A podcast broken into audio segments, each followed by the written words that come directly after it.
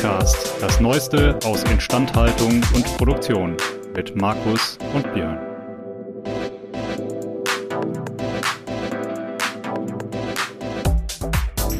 An dieser Stelle ein Dank an unseren Sponsor, denn dieser Podcast wird Ihnen präsentiert von Belfor DHD. Die Belfor DHD arbeitet jährlich an bis zu 3000 Maschinen und Produktionsanlagen von unterschiedlichen Herstellern. Das macht die Belfor DHD zu dem Dienstleister, wenn es um die herstellerunabhängige Wartung, Reparatur und Überholung von Maschinen und Produktionsanlagen geht. Mehr Infos zu unserem Sponsor finden Sie über den Link in den Show Notes. Herzlich okay. willkommen hier zu unserem kleinen FVI-Podcast. Heute mir gegenüber wieder zwei unglaublich gut aussehende Herren. Der eine ist allseits bekannt, Markus Ahorner, immer wieder eine Augenweide. Und der zweite ist nicht minder attraktiv, Rüdiger Prof, ehemaliger FVI-Vorstand. Hallo Rüdiger. Hallo Björn, hallo Markus. Hallo, Wie geht's dir, Rüdiger? Es hat, es hat den Vorteil, dass wir heute einen echten Prof in der Sendung haben. Das ja, das sagen, ist ja. auch schon mal was wert hat man, als ich an der Uni war, auch gefragt, was willst du denn hier? Du bist ja schon. Also kenne ich. ähm, nein, alles gut, alles gut. Heute noch einen Termin vor Ort gehabt, wo ich tatsächlich mal wieder an einer Maschine rumtaufen, rufen, laufen konnte, an einem großen, großen Pumpenprüfstand. Also ganz spannende Sachen immer. Mehrere Megawatt Antriebsleistung, da wo man sich immer gerne bewegt. Sehr gut. Das bringt uns eigentlich schon direkt zu unserem fantastischen ersten Punkt, nämlich erzähl uns doch mal ein kleines bisschen, wer du bist, was du machst und was dich hier in einen Instandhaltungspodcast treibt. Ja, das ist einfach zu erklären, wenn man sieht, wo ich herkomme, was ich bisher gemacht habe. Ich hab, äh, bin jetzt seit fast 20 Jahren als Vertriebsingenieur bei jetzt Fluke, vorher Prüftechnik Condition Monitoring und ich würde mal sagen, 90 Prozent der Kunden, mit denen ich rede, kommen immer noch aus der Instandhaltung. Ähm, und äh, das heißt, solche was wie heute mit dem Pumpenprüfstand, das war schon ein bisschen ein anderes Thema. Aber die Instandhaltung ist nach wie vor ein, ein sehr, sehr großer Anteil eben meiner Gesprächspartner, Schrägstrich auch Deswegen passt sich da, äh, denke ich mal, ganz gut rein. Was sich ja beim FOI auch so herausgestellt hat, dass da die Leute eben auch da sind, die genau diese Themen haben. Wobei wir natürlich nur ein Randthema besetzen. Ja, da vielleicht steigen wir da direkt ein. Was genau macht ihr bei der Fluke respektive? Genau, die Gruppe heißt jetzt Fluke Reliability. Da haben wir dieses Wort auch schon, Reliability, das ist ja so ein bisschen der Überbegriff geworden äh, in der Instandhaltung, ähm, weil die Instandhaltung ja immer noch gerne gesehen wird als die, die mit dem von dir gerade auch genannten Ölkännchen und dem riesengroßen Schraubenschlüssel äh, rumlaufen, äh, wenn es an der Maschine raucht oder wenn es quietscht oder sonst welche Geräusche macht. Und Reliability ist ja so ein bisschen der Überbegriff, der sagt, okay, das ist alles, was damit zu tun hat, äh, mit den Themen, die eine Maschine am Laufen halten. Dazu gehört unser Thema Condition Monitoring. Da gehört aber auch, also wenn ich über Schwingungen rede, dazu gehört natürlich alles andere. Thermografie, Ultraschall, Ölmessungen und, und, und, und, und. Und unsere Aufgabe als in dieser Fluke Reliability Gruppe ist eben, ähm, von den Daten, also von der, ja, wie soll man das sagen, von der Generierung der Daten, also über Sensorik, äh, bis hin zum Arbeitsauftrag, alles in einer Hand zu bieten. Das können wir. Wir haben eine, eine, eine Teil unserer Firma heißt eMaint. Die machen ein CMMS, also ein Computerized äh, äh, Maintenance Management System. Ähm, und wir eben als jemand, der die Daten produziert, sei es aus einem Schwingungssensor, sei es aus dem Ausrichtgerät oder einem Ultraschallmessgerät oder Thermografiekamera oder, oder, oder, oder es können auch dritte, wie sagt man so schön, Third-Party-Sensors sein, mit denen wir da arbeiten, die dann, wir kommen nachher vielleicht noch zum Thema Cloud, auch auf anderen Wegen dort zu uns kommen können. Ja. Und äh, da haben wir eben alle, alle Schritte in einer Hand. Ja. In dem Fall. Also das heißt, ihr macht auch wahrscheinlich die Beratung sozusagen, was die optimale Konfiguration für eure Kunden ist, mit welchen Methoden quasi eine bestimmte Aufgabe hinsichtlich äh, der, der Überwachung dann auch zu lösen wäre. Genau, das, das kann man ja. so sagen. Und das, da fangen wir aber auch schon vorher an, bevor man jetzt sagt, okay, du brauchst äh, x Sensoren für Schwingungen, einen für Temperatur, Drehzahl, Drehmoment, was auch immer. Wir fangen da eigentlich auch schon vorher an, äh, indem wir die Leute schulen auf die entsprechenden Methoden, ähm, dass man überhaupt mal sich eine Maschine anguckt, taugt die überhaupt, was für eine Überwachung ist die oder betrachtet auch vorher schon eine mhm. Kritikalität, ist sie das überhaupt wert, ja. Äh, äh, mit, mit solchen Methoden überhaupt angeschaut zu werden. Das ist ja eins der Lieblingsthemen von Markus. Da können wir vielleicht später ein bisschen drauf eingehen, äh, wenn wir, genau. wenn wir mal ein bisschen die Grundlagen gestriffen haben, weil das ja. war eigentlich das, womit wir heute mal einsteigen wollten. Ja, genau. Auch, auch, vielleicht die Leute, die sich nicht so intensiv mit Überwachungsmethoden auseinandersetzen, einmal ja. darüber einzusteigen, was ist überhaupt Condition Monitoring? Wie definiert man Condition Monitoring? Vielleicht kannst du dazu ein, zwei Worte sagen und vielleicht auch dann direkt ähm, wie sich das Ganze ja, aufteilen lässt sozusagen und angehen lässt. Jo, ähm, generell heißt Condition Monitoring natürlich Zustandsüberwachung äh, an der Stelle. Und äh, das können ganz verschiedene Zustände sein. Aber bei uns ist das Hauptthema eben Schwingungen. Das heißt, über Schwingungen, die mit einem Sensor aufgenommen werden und über verschiedene Messgrößen, da kommen wir vielleicht gleich auch nochmal dazu, ähm, über verschiedene Messgrößen werden eben Werte aufgenommen, Spektren aufgenommen, Zeitsignale aufgenommen und so weiter, um anhand dieser Daten eine Beurteilung einer Maschine zu erstellen. So kann man es mal generell sagen. Und dazu gibt es eben verschiedene Methoden, mit denen ich das machen kann. Erstmal mit verschiedenen Levels. Das erste Level wären einfache Kennwerte, die ich dann mit irgendwelchen Normen vergleichen kann oder auf Alarme überprüfen kann. Und die Levels 2 und 3 sind dann eben vertiefte Diagnosemethoden, eben wie Spektren und so weiter, wo ich dann auch erkennen kann, ich habe eine Unwucht, ich habe einen Ausrichtfehler oder. Okay. Also das heißt, allgemein möchte ich eigentlich automatisiert eine Aussage über meinen Maschinenzustand machen, vielleicht auch bevor ich das vielleicht klassischerweise hören oder sehen würde dass äh, irgendein Fehler vorliegt. Wo kann ähm, man das sagen? Ähm, es gibt ja dann klassischerweise verschiedene, äh, ich nenne es mal Ausbaustufen. Ne? Ähm, das heißt, äh, entweder mache ich es dauerhaft oder ich mache es on demand. Was ja. sind die, die klassischen Varianten, die ich da vorfinde? Ich, ich sehe insgesamt ja drei oder vier Varianten, möchte man sagen. Also die eine ist, äh, die, die einfachste wäre die mit fest installierter Messtechnik die dann eben als 4 bis 20 Milliampere Signal irgendwelche Werte ausgibt. Hm. Das nenne ich immer Industrie 0,4, ähm, weil das, weil das absolut nur einen absoluten Grund, eine Grundinformation gibt.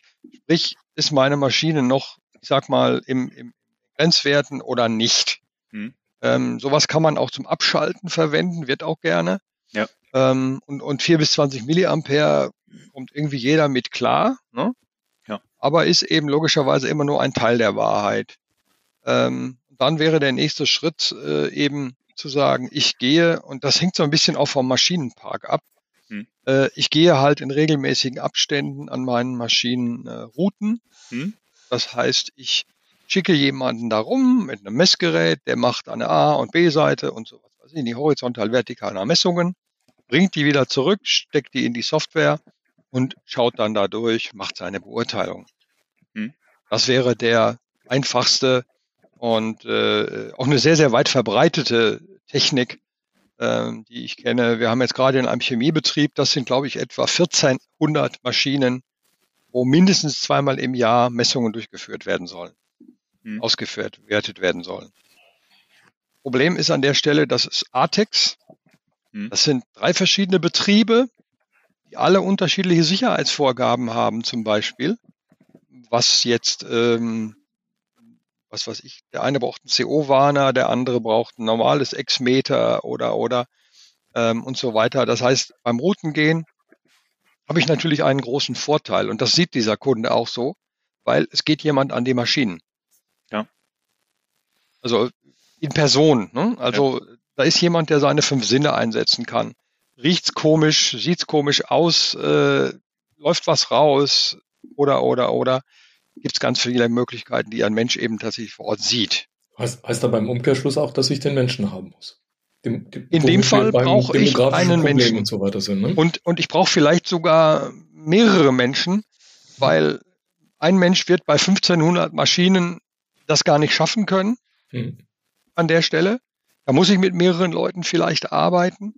Außerdem brauche ich natürlich eine zweite Ebene, hm. die nämlich eine Auswertung auch macht. Das, das analysiert. Wo, wo? Also dieser, dieser Routengänger, der wird vielleicht noch auf seinem Gerät oder in der Software einen Alarmreport erstellen und dem Meister, Vorarbeiter, Betriebsingenieur, wie auch immer, ähm, eine, eine Information geben. Guck mal hier, 90 äh, Prozent sind grün, 5 Prozent sind gelb und 5 Prozent sind rot. Mach was. Rüdiger, wo kommt, wo kommt diese Begeisterung her? dass man im 21. Jahrhundert Dinge, die eine Maschine schon kann, immer noch so gerne durch Menschen machen lässt. Ist das, weil man der Maschine nicht traut oder weil man noch so viele Menschen hat und gleichzeitig weinen die Leute immer, dass sie ein demografisches Problem haben? Wie, wie erklärst du dir das?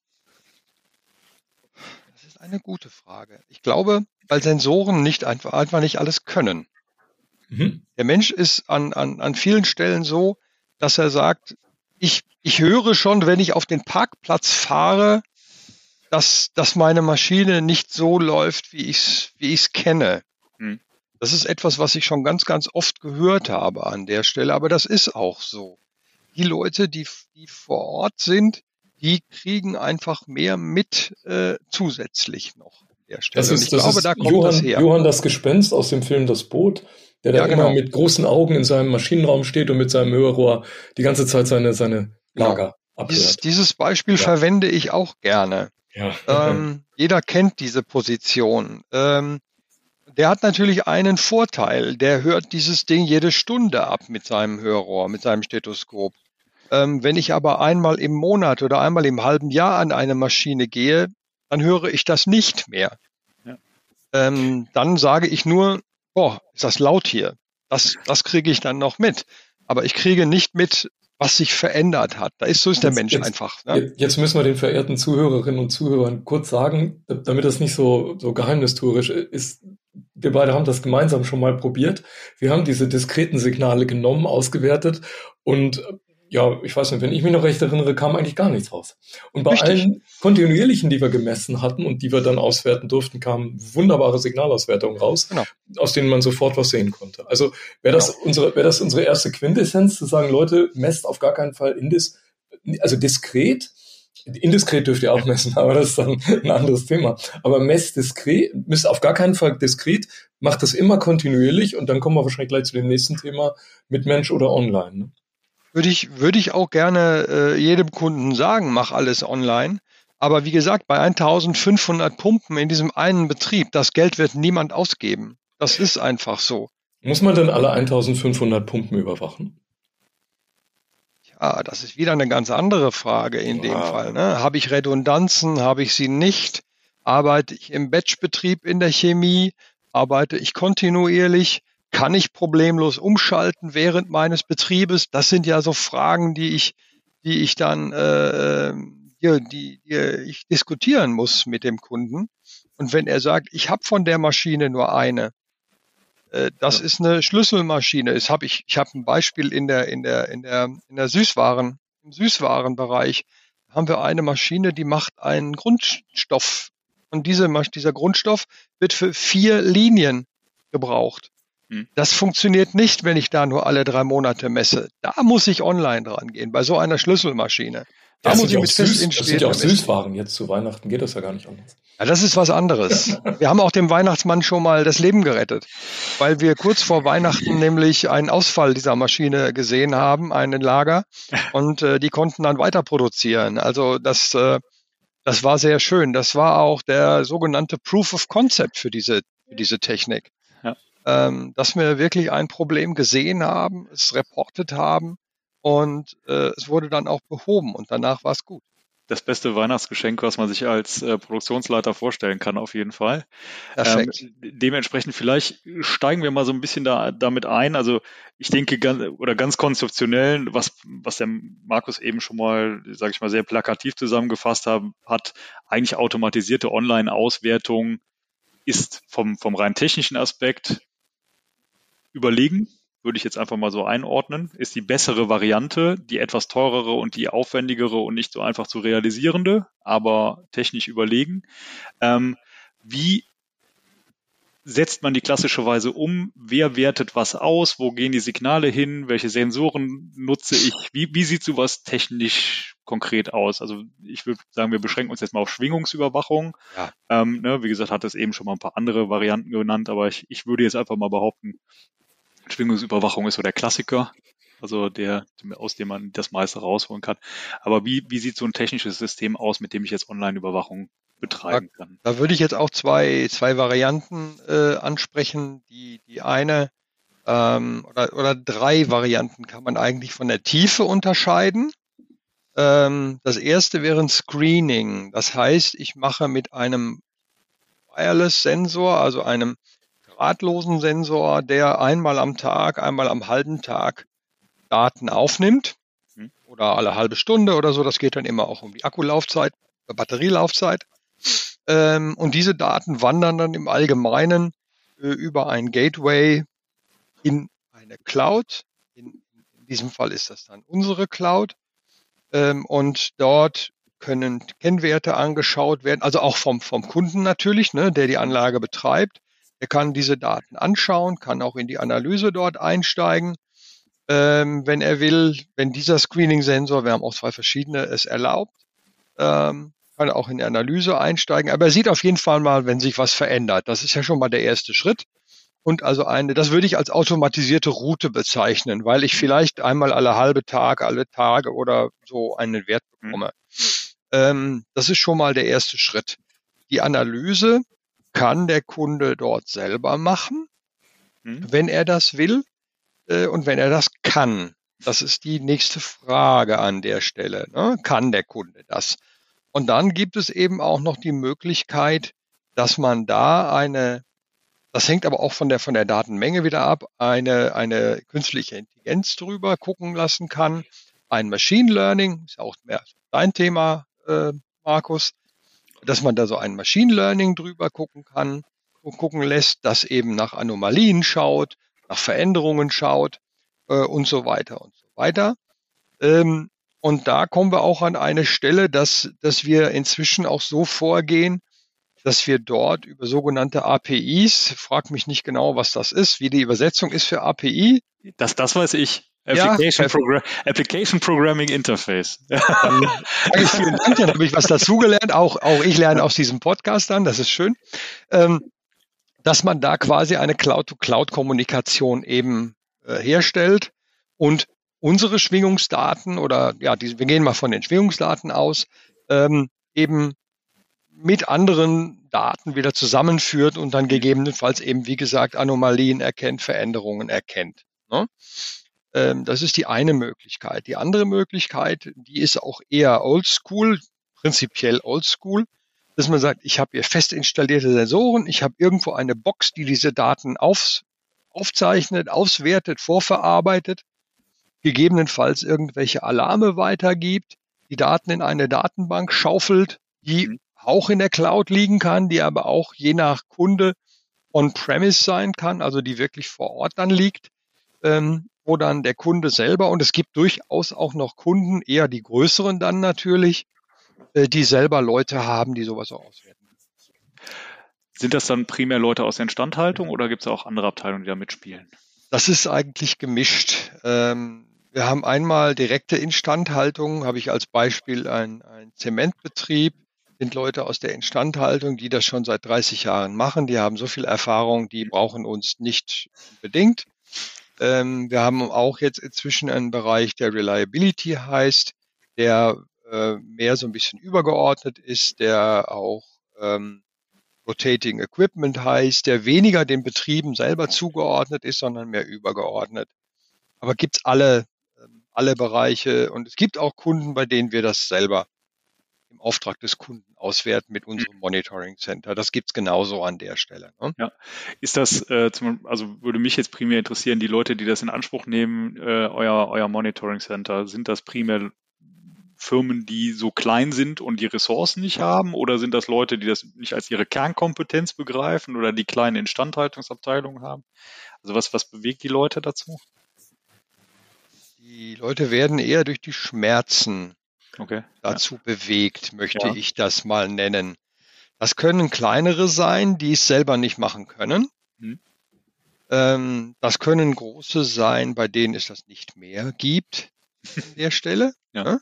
Das gibt es genauso. Ähm, es gibt aber auch äh, Fälle, sehr interessanten Fall neulich, da ging, da ging ein Monitoring-Projekt gar nicht von der Instandhaltung aus, sondern interessanterweise von der Leittechnik. Ja. Die Leittechnik wollte alle Daten gemeinsam, also unsere Daten jetzt von, solch, von solchen Maschinen, hm. gemeinsam mit ihren, ich sag mal, Chemiedaten in OSI Pi haben. Hm. Was in der Chemie ja auch so für Anomalien und Prozessüberwachung ja. und so verwendet wird. Ähm, und da ging das äh, von der von Leittechnik aus. Und ich habe vorhin das Wort Cloud schon mal genannt. Da ist es so, wenn man mit der Leittechnik spricht, dann ist Cloud plötzlich kein Problem. Hm. Vergleich jetzt zu normalen Instandhaltern, wenn die mit sowas anfangen. Ja, wobei da kann ich aus eigener Erfahrung sagen, also wie ich oder ich komme ja stark aus der aus der Leittechnik-Ecke. Ähm, da würde ich tatsächlich sagen, da kommt es auch sehr stark drauf an, welche Firmen es sind. Also es gibt welche, die sind absolut, äh, also da, da ist das ein, ein, ein rotes Tuch, ähm, überhaupt irgendetwas in der Cloud zu tun. Ähm, und oder man hat größere, größere Hürden in dem Sinne, dass äh, Abschottungen vorgenommen sind, Firewalls und sonstiges.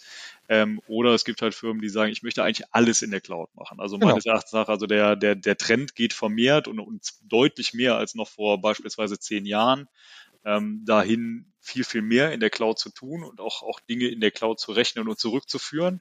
Ähm, das war vor zehn Jahren, weil hat jeder, dem man gesagt hat, wir würden das gerne in der Cloud machen, hat er gesagt, hau ab.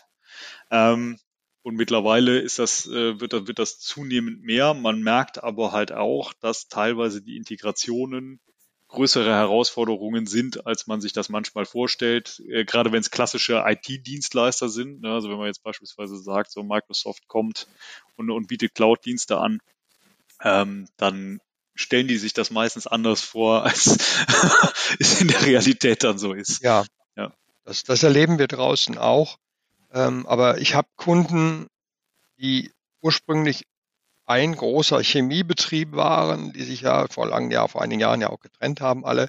Der eine sagt Cloud First, der andere sagt Cloud geht gar nicht, obwohl die aus der gleichen Basis kommen, nicht? Ähm, und, und der eine sagt, ja klar, überhaupt kein Problem, API, pff, machen wir, ne, läuft, ist das einfachste der Welt. Ähm, und der nächste wieder gar nicht. Wir haben bei einem anderen Kunden jetzt gerade diverse Penetration-Tests und was nicht alles durchführen müssen mit, mit der Software. Damit er eben uns die Freiheit gibt, Daten in unsere Cloud zu schicken zur Auswertung. Ja. Das haben wir jetzt durchgekriegt, aber das hat ein ganzes Jahr gedauert.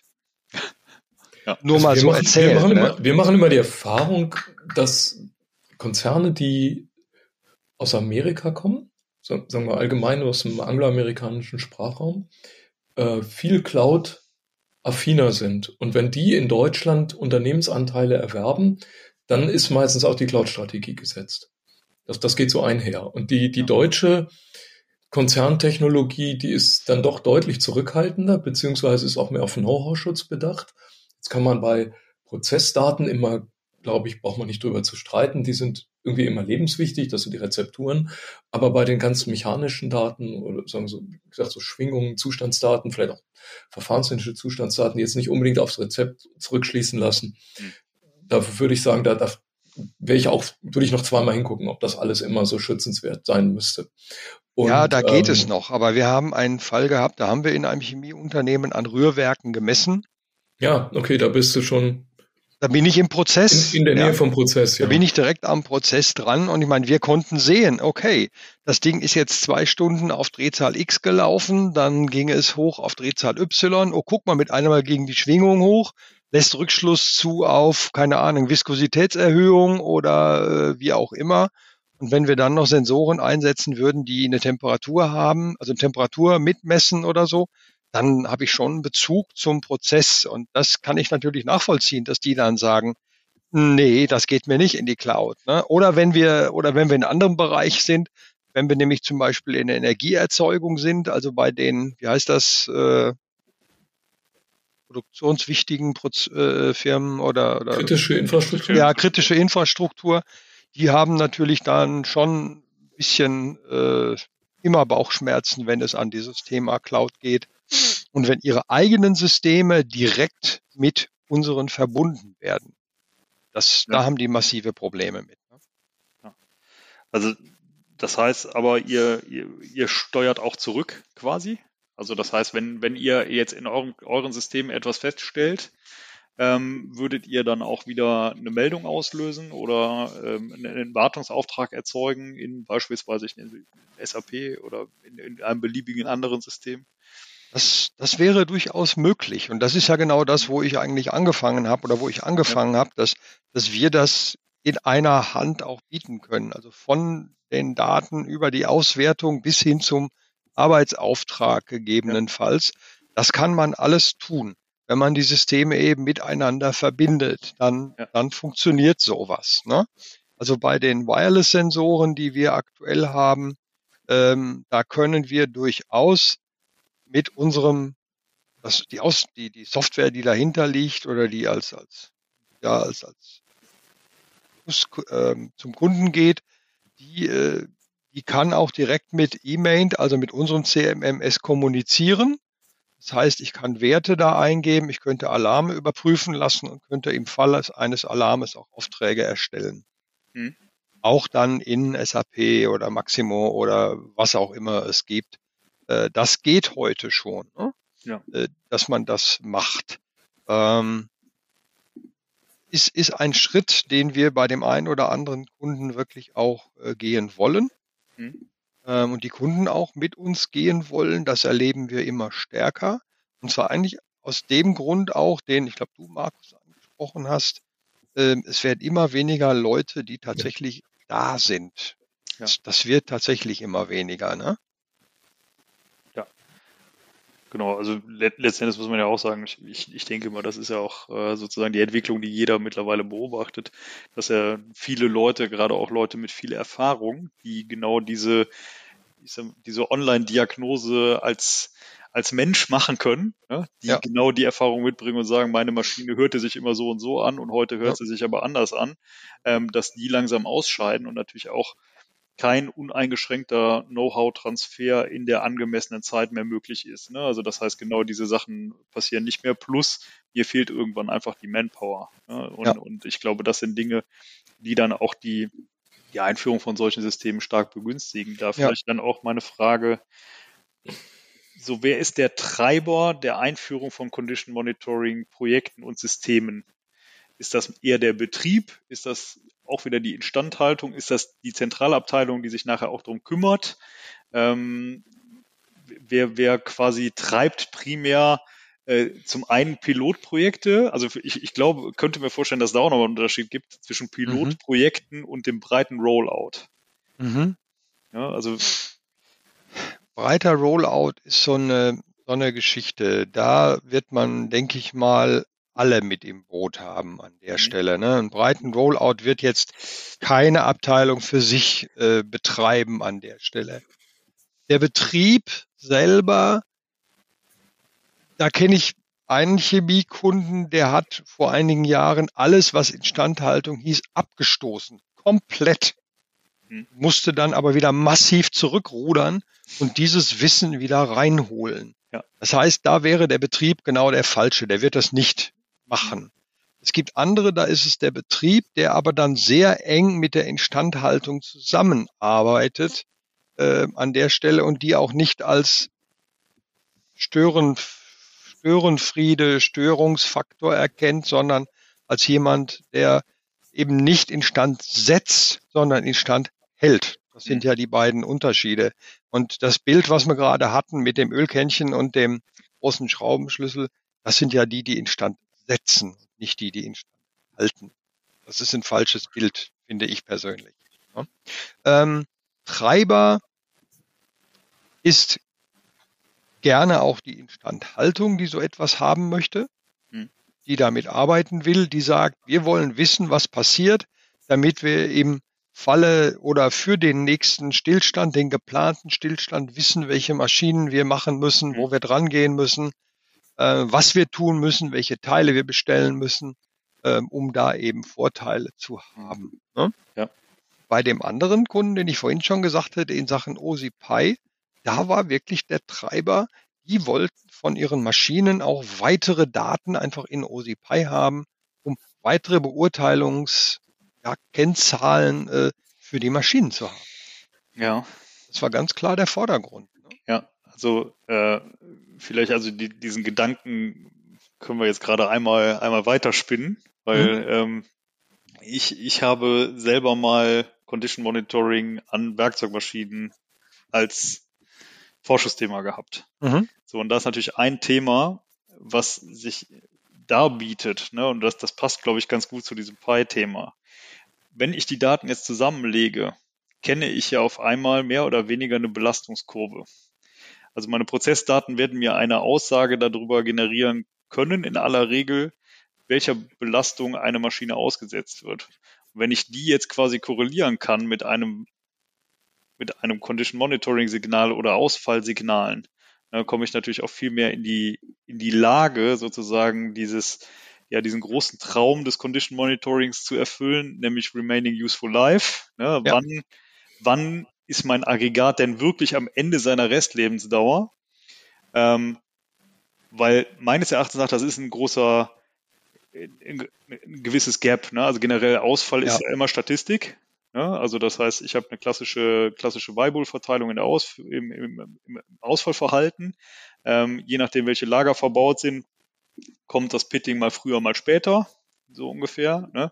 Ich habe aber ja eine Lebensdauerformel, die mir irgendeine Lebensdauer angibt. Ne? So, das heißt, wenn ich in der Theorie also das ist, das ist jetzt sehr weit hergeholt. Wenn ich jetzt in der Theorie dahin komme, dass ich sage, ich kann mir quasi das Lastkollektiv, was ich für die Auslegung gerechnet habe, kann ich mir herleiten aus irgendwelchen dann Randparametern, die drüber legen und dann quasi ähm, sozusagen eine Prognose machen, dann wäre ich eigentlich da. Und ich glaube, da wird halt die, die wird halt die Motivation relativ groß, auf einmal andere Prozessdaten dazu zu nehmen. Ja, das ist, das ist so der, der, der, der Wunsch an der Stelle, ja. das zu tun. Aber das funktioniert nicht unbedingt bei allen Arten von Maschinen. Ja. Ne? Ja, ja. Ähm, da ist schon für meine Begriffe eine, eine Werkzeugmaschine ähm, sehr, sehr schwierig. Ich habe äh, bei äh, Zusammenarbeit mit dem Professor Bando an der Hochschule in Dortmund, äh, da gibt's ja auch den Bereich der, der Werkzeugmaschinen. Mhm. Da habe ich im Rahmen eines Seminarvortrags dort auch mal dort einfach mal Messungen gemacht an so einer äh, Maschine. Und da konnte man schon sehen, dass das ein Riesenunterschied ist, ob ich jetzt in der Position X oder in der mhm. Position Y fahre, ob ich das Werkzeug X oder das Werkzeug Y habe. Mhm. Und das ist halt eine sehr, sehr aufwendige Geschichte ist, dort sinnvolle Daten überhaupt zu ermitteln, dem. Fall. Ne? Und du kennst dann oder ihr kennt ja dann eine solche Maschine, die sind auch noch furchtbar verbaut. Man kommt nicht überall dran. Ich habe überall auch noch irgendwelche ähm, äh, Schmiermittel, äh, Späne und sonst was. Und das ist etwas, was die Messtechnik eigentlich nicht so ganz gerne mag, ne? äh, um das mal so zu sagen. Ja. Ähm, äh, nur mal so jetzt um ganz andere Richtung. Wenn ich bei einer Zementmühle an das äh, an eins der wichtigsten Lager dran gehe, äh, dann muss ich einen Sensor in der Mühle verbauen, ja. quasi im Öl, ja. weil da komme ich von außen nicht dran an dieses Lager. Ja. ja? Ähm, das ist immer das Unangenehmste und lässt sich auch ganz schlecht nachrüsten. Also wieder zu deiner Maschine, Nachrüstung an einer Werkzeugmaschine ist quasi unmöglich. Ja. Ne? So meine Erfahrung an der Stelle. Ähm, was ich, was ich so finde. Aber nochmal zu diesem Thema, wer ist der Treiber? Hm. Der Treiber ist eigentlich derjenige, der die meisten Schmerzen hat. Ja. Oder die meisten Schmerzen bekommt, wenn eine Maschine ausfällt. Ja. ja? ja. Und äh, Das können ganz unterschiedliche Leute sein. Ne? Das kann der sein, der für eine Verfügbarkeit bezahlt wird oder, oder dessen KPI, um das mal so zu sagen, eine Verfügbarkeit ist. Hm. Ähm, das kann der sein, der die Ersatzteile bezahlen muss. Ähm, oder, oder, oder. Also da gibt's ganz, ganz viele Treiber, die das sein können. Die müssen es aber teilweise auch erstmal lernen, dass sie dafür bezahlen müssen, wenn, wenn, wenn da was ausfällt. Ne? äh, learning the hard way, sagt ja. er. Ne? Ja, das bringt mich zu einem ganz, ganz schönen Thema, nämlich wir hatten das schon mal auch im Rahmen, als wir die, den Instandhaltungsindikator diskutiert haben, uns auch an, an diversen anderen Stellen, ähm, dass eigentlich Condition Monitoring und Dienstleister bisher noch sehr, also Instandhaltungsdienstleister, klassische Instandhaltungsdienstleister, ähm, bisher zwei Gruppen mit sehr geringer Schnittmenge sind. Also Einsetzende des, des Condition Monitorings und Dienstleister in der Instandhaltung. So, meine Frage vielleicht jetzt auch aus deiner Praxis. Zum einen beobachtest du das auch oder kriegt man es nur nicht so mit? Werden immer die Falschen gefragt? Ähm, oder ähm, sozusagen ist die einfach das Modell, wie diese Vertragsgestaltung zwischen Instandhaltungsdienstleister und Betreiber aussieht, so ungünstig gestrickt, dass sich Condition Monitoring eigentlich für einen Dienstleister eigentlich nie lohnen kann. Das glaube ich nicht. Ich glaube schon. Also ich, ich selber kenne einige Dienstleister, die das auch tatsächlich als komplette Dienstleistung bei Endkunden auch betreiben und ja. erfolgreich betreiben. Die gibt es schon aber die sind dann häufig sehr, sehr spezialisiert. Das ist nicht der kleine, in Anführungszeichen, Elektrobetrieb um die Ecke. Hm. Der ist das nicht. Das sind dann schon größere, äh, größere Firmen, die sich auch mit dem, was danach kommt, häufig auch gut auskennen. Das heißt wirklich auch mit Maschinenreparatur, Großmaschinen und so weiter. Die würden das schon eher machen an der Stelle. Natürlich gibt es auch ein paar Spezialisten, mhm. kleinere Spezialisten, die, die sowas auch machen, auch sehr, sehr erfolgreich machen. Ähm, aber ähm, da hat sich dann schon, der Markt ist dann nicht so groß, solche Leute zu haben, ne? Mhm. Ähm, die sich dann auch mit vielleicht einem Betriebswuchten vor Ort auskennen, die sich mit einem Ausrichten auskennen von Maschinen, die sich vielleicht auch mit den Diagnosemöglichkeiten eines elektrischen Motors, also Stoßspannungsmessung oder, oder eben auch gut auskennen. Also, weil sonst braucht man die Leute eigentlich nicht, weil die meisten Dinge dieser Art können auch die Betriebe vor Ort machen, Instandhaltungsbetriebe. Ne? Ja. Ähm, gibt es aber durchaus äh, solche, solche Dienstleister, aber das sind wiederum weniger Adressaten jetzt für uns, was das Thema Online angeht. Ja. Ne? Ja. Das ist bei denen kommt das nicht wirklich an, ähm, weil ich sag das mal so platt, die können dann danach eigentlich nicht mehr viel dran verdienen. Ja. Wenn das einmal läuft. Ne? Ja, ist ja so, ne? Wenn ja. die immer wieder zum Kunden gehen, kann man abrechnen, kann Stunden schreiben. Aber wenn ich da mal so ein System habe, dann kann ich vielleicht noch ein bisschen was für ein Monitoring bekommen, ja. aber viel mehr dann nicht. Sowas liegt dann tatsächlich eher bei uns als Hersteller äh, von solcher Messtechnik. Klingt, klingt logisch für mich äh, und, ist, und ist, entspricht ist eigentlich so, auch, genau, ja. Ist so ein bisschen meine Erfahrung ähm, auch an der Stelle. Wie gesagt, ich habe sehr, sehr erfolgreiche Dienstleister, die das machen, schon sehr lange, mhm. aber es sind nicht allzu viele. Es gibt ein paar Spezialisten, zum Beispiel für Betriebswuchten. Mhm. Da gibt es wirklich ein paar Spezialisten, aber das ist dann auch wirklich, wenn man sich damit mal beschäftigt hat, das ist schon sehr, sehr speziell unter Umständen. Ne? Ja, ja das auf jeden Fall. Ja. Ähm, generell, du brauchst ja jemanden, du brauchst Leute, die das ganze Thema ja durchführen auch ja. und die in der Lage sind, das zu tun.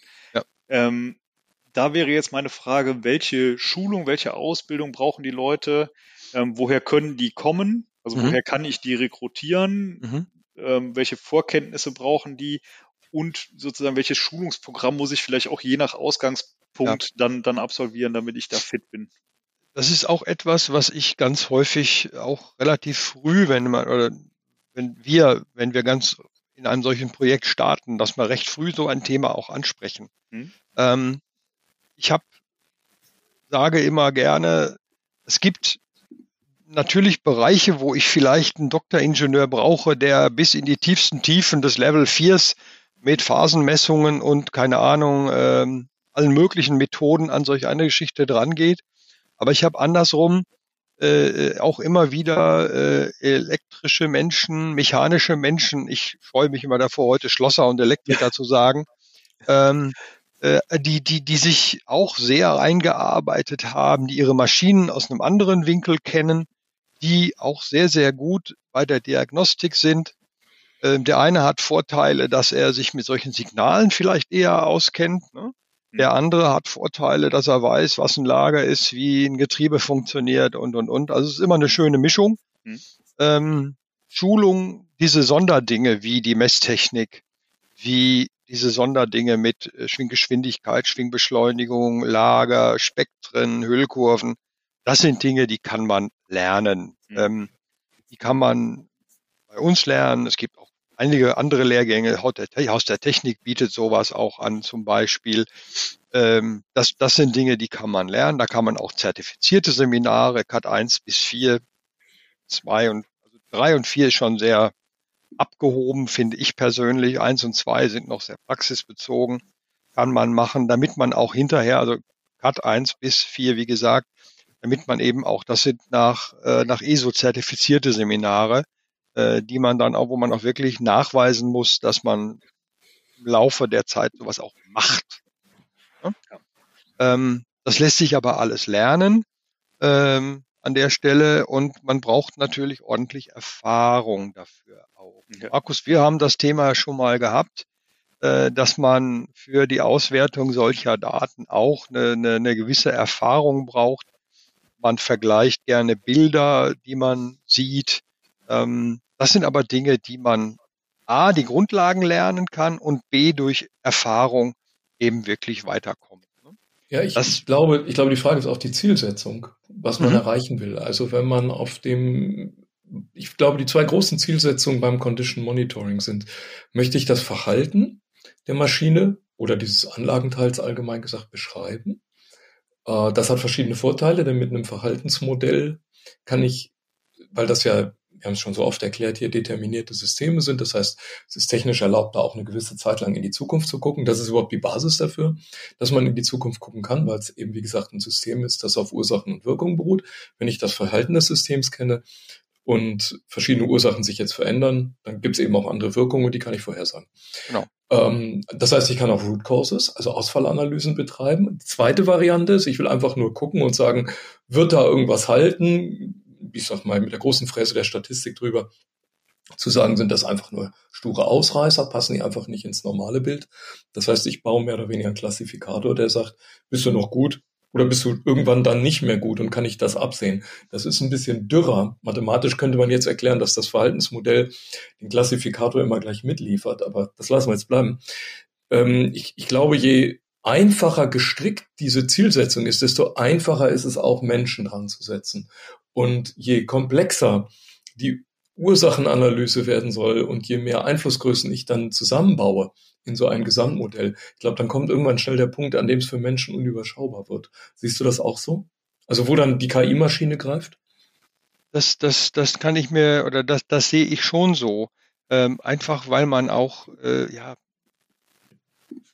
es gibt halt auch komische Dinge, die, die auftauchen, die man nicht so, so einfach durchschaut.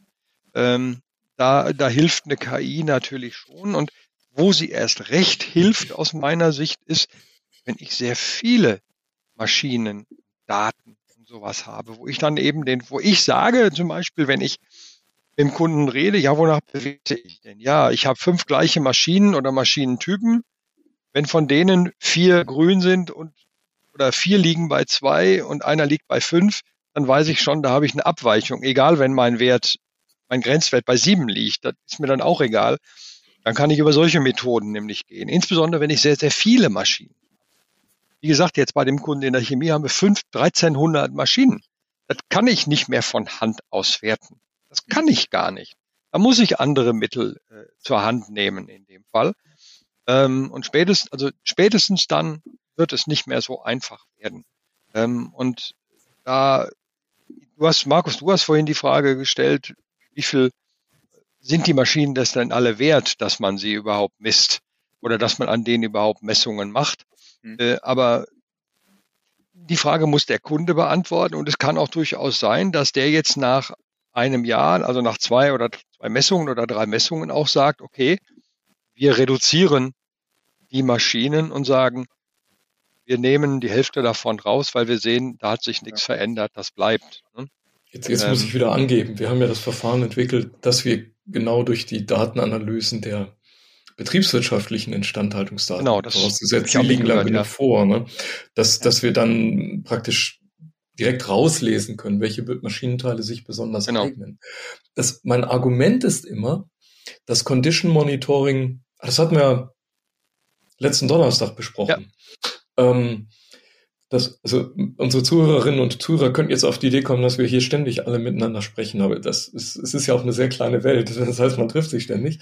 Ähm, dass wir, äh, äh, dass, dass, ich glaube, das beste Argument für Condition Monitoring ist, dass man wirklich analytisch zeigen kann, es gibt keine andere Methode mehr beschreibe das immer wie mit dem Zahnarzt, der, der sagt, von außen, Herr Aaron, habe ich mir jetzt alles angesehen, da haben Sie nichts. Aber wenn Sie sagen, Sie haben Schmerz, dann muss ich jetzt die Methode wechseln.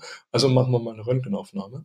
Und Condition Monitoring ist ja so eine Art Röntgenaufnahme des Verhaltens oder des Zustands des Teils, das der Mensch von außen nicht mehr erkennen kann. Und das heißt, man muss die anderen Methoden schon ausgeschöpft haben, wie der Zahnarzt eben auch. Und dann sagt er, ich bin am Ende meiner Kräfte, ich muss jetzt auf das Condition Monitoring wechseln, denn sonst komme genau. ich hier nicht weiter. Und das ist immer eine schöne Situation, wenn man dann noch zeigen kann, das geht mit Hilfe dieser äh, Datenanalysen sehr, sehr hübsch, dass das auch wirtschaftlich wird, weil man eben die Ausfallkosten der letzten Jahre sehen kann und genau erkannt hat. Mhm. Wenn du jetzt hier nicht tust, dann wird der weiter Kosten treiben und immer mehr genau. zunehmen. Das wird niemals mehr, das ist wieder Zahnarztschmerz. Von alleine geht er nicht mehr weg. Und das heißt, in der Kombination dieser beiden Dinge, also wirtschaftlich ja. total interessant, ja. plus ich habe alles versucht, dann hat man eigentlich einen Kandidaten. Ne? Richtig. Das, eine ähnliche Diskussion, Markus, führe ich gerade auch mit einem, einem, einem anderen Kunden, ähm, dem wir im Prinzip mal sagen müssen, Punkt A, Proof of Concept, Condition Monitoring findet die Abweichungen. Mhm. Wir haben das bei einer Maschine heraus wirklich, wirklich toll bewiesen, dass das funktioniert. Aber wie kommen, wie, wie finden wir die Leute, um das nochmal wieder zu sagen, wer hat die Schmerzen, dass er sagt, alle anderen Maschinen dieses Types, und wir reden über Großmaschinen hier, ja. ähm, die sind es genauso wert, ein solches System zu bekommen, um dann eben wieder auch weitere Daten zu gewinnen, die mir auch dabei helfen, die Einzelmaschine besser zu beurteilen. Ähm, Im Moment haben wir eine einzelne Maschine und wenn wir sieben oder acht baugleiche haben, dann haben wir natürlich eine wesentlich größere Chance, auch mit anderen Mitteln, durchaus mit statistischen Mitteln, das in den Griff zu kriegen an der Stelle. Und ich rede hier mal davon, dass dort ein Austausch eines Getriebes 120.000 Euro kostet. Nur der Austausch. Hm. Ich rede noch nicht von einem Schaden. Ich rede von ja, einem Austausch. Das, das, da bietet sich das ja an. Also bei allen und da gab es jetzt einen Schaden, der war 250.000 Euro. An ja, einer nicht überwachten Maschine. Du hast ja endlose Beschaffungszeiten für die Ersatzteile. Ne? Ja, das heißt, du natürlich. Lebst, hast ja nicht fünf Minuten Ausfall und dann schickt dir jemand das neue Teil. Nee, Heute ist, das, das, das ja nicht mehr so. Das sowieso nicht. Und, und in dem Fall reden wir auch noch darüber, dass das Maschinen sind, die vielleicht mal drei Tage stehen und dann müssen sie wieder arbeiten. Und wenn sie dann nicht arbeiten können, dann haben wir ein richtiges Problem. Mhm. Ich, ich will jetzt nicht sagen, wo es herkommt, das Beispiel, aber das ist schon ganz massiv, was da an Kosten dahinter steht für diesen Kunden. Ähm, ich versuche gerade aus diesem Kunden rauszufinden, was seine Stillstandskosten sind. Das, damit man das Glück, wirklich mal gegenrechnen wenn du Glück kann. Hast, wenn du Glück hast, weiß er die selber. Ja, wenn, Glück, wenn wir Glück haben, ja. Aber wir müssen, wie gesagt, den finden, der uns die Zahl sagen kann, weil der wird auch derjenige sein, der die Schmerzen hat. Ja, ja natürlich. Also wenn du natürlich solche Wumms Klopser da hast mit also vielen hunderttausend Euro, das, das sind das ja gerade Selbstläufer. Wie, das, ich glaube, das Problem ist, dass man immer in der Historie Condition Monitoring da angebracht hat. Also es ist, ich, ich mache es an einem alten Witz. Ja. Es geht ein Betrunkener durch, durch den Park und es kommt ein Polizist und sagt, was machen Sie hier? Der Park ist geschlossen. Sagt er, ich, ich suche meinen Schlüssel. Sagt er, ja, dann helfe ich Ihnen suchen. Wo war das denn? Hier in der Laterne, wo Sie suchen. Ja, da, da, nee, das war da hinten im Gebüsch. Sagt er, warum suchen Sie denn an der Laterne? Sagt er, ja, weil es hier hell ist. Ja, ja. Und so ist Condition Monitoring. Ich mache das immer dort, wo ich leicht rankomme, wo ich das Gefühl habe, da kenne ich die Teile schon ganz lange, also wo ich als Mensch ein gutes Gefühl habe, mit anderen Worten, und nicht da, wo es vielleicht essentiell und notwendig wäre. Also kommt, diese, ich glaube, diese Kombination, ne? Ja, ne, also diese Kombination, wo bist du betriebswirtschaftlich gut und wo kannst du wirklich was anrichten für, also was Positives herstellen für den gesamten Betrieb. Das, die, die Frage wird nicht so systematisch beantwortet, wie ich sie jetzt schnell runtergesprochen habe. Nein, das, das ist so. Ähm, da wird vielleicht äh, investiert in andere, äh, in andere Dinge, die wichtiger erscheinen an der Stelle. Das erleben wir auch gerne. Ähm, und äh, wie gesagt, unser Thema, da gibt's dann manchmal auch, wie gesagt, auch die bekannten Ressentiments, ähm, weil der Markt an der einen oder anderen Stelle vielleicht auch verbrannt wurde von Dingen, die, ähm, ich sag mal nur ein Beispiel, ähm, einen Hydraulikbagger mit, mit Wireless-Technik zu überwachen, die alle halbe Stunde oder alle Stunde mal eine Messung durchführt. Da muss man sich eigentlich gar nicht groß äh, bewegen, um zu sagen, das funktioniert nicht im Endeffekt. Nicht? Ähm, und dann hat man aber jemanden gegenüber sitzen, der diese tolle Idee vielleicht selber hat und muss die ihm eigentlich links und rechts um die Ohren hauen. Ähm, das ist dann für jemanden wie mich dann auch manchmal nicht so einfach, mich da zu benehmen muss ich persönlich sagen. ähm, äh, sowas haben wir nämlich auch schon gehabt, äh, wo der Kunde mir dann sagte, ja, das System war doch toll, wir haben einen Schaden hinterher gefunden.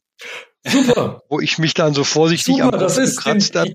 Ja, Börsenkurse rückwärts vorhersagen, das finde ich immer gut. Das sind Volkswirtschaftler, glaube ich. Gekauft, wäre ich heute reich. Da, sind das die Volkswirtschaftler, glaube ich, die sowas machen, ne?